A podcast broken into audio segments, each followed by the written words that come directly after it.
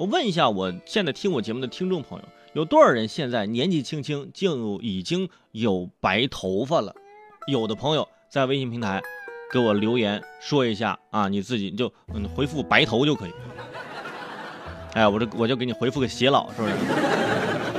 真的，因为我发现现在身边很多朋友就是呃，可能也才二十七八岁，呃，或者是三十出头，呃。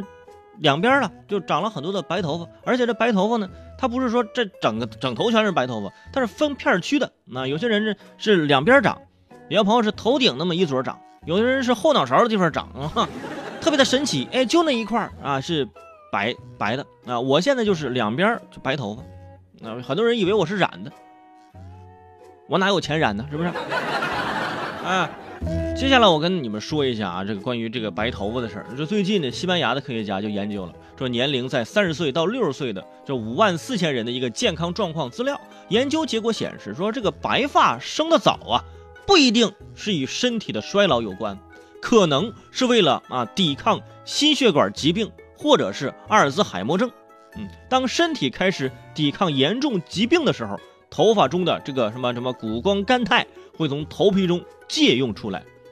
就是说，你很早的长了白头发，是因为你的身体在对抗疾病，对抗心血管疾病和阿尔兹海默症，也就是俗俗称的说老年痴呆症，啊，这个意思就是头发在救我，头发牺牲自己啊，保重我的身体。啊，头发白了啊，不是衰老，而是开始抵抗严重的疾病，啊，啥严重的疾病？我咋觉得还不如让我衰老呢？是不是？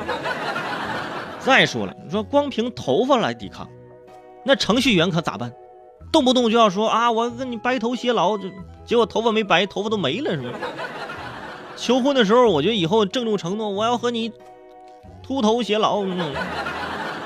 而且有些朋友他就是少白头，啊，这个有遗传的因素啊，年纪轻轻，从初中、高中开始就开始对抗衰老了。那还有这对亲朋好友说啊，就我这我这都是学习学的，亲戚就很疑惑啊，你学习成绩也不好啊，那还学生一身不少白头呢？你说啊，学着学着头都白了，你是学的染发吧？啊，还有人说这白头发不能拔，说你拔掉一根啊，拔掉一根白头发会长出十根白头发。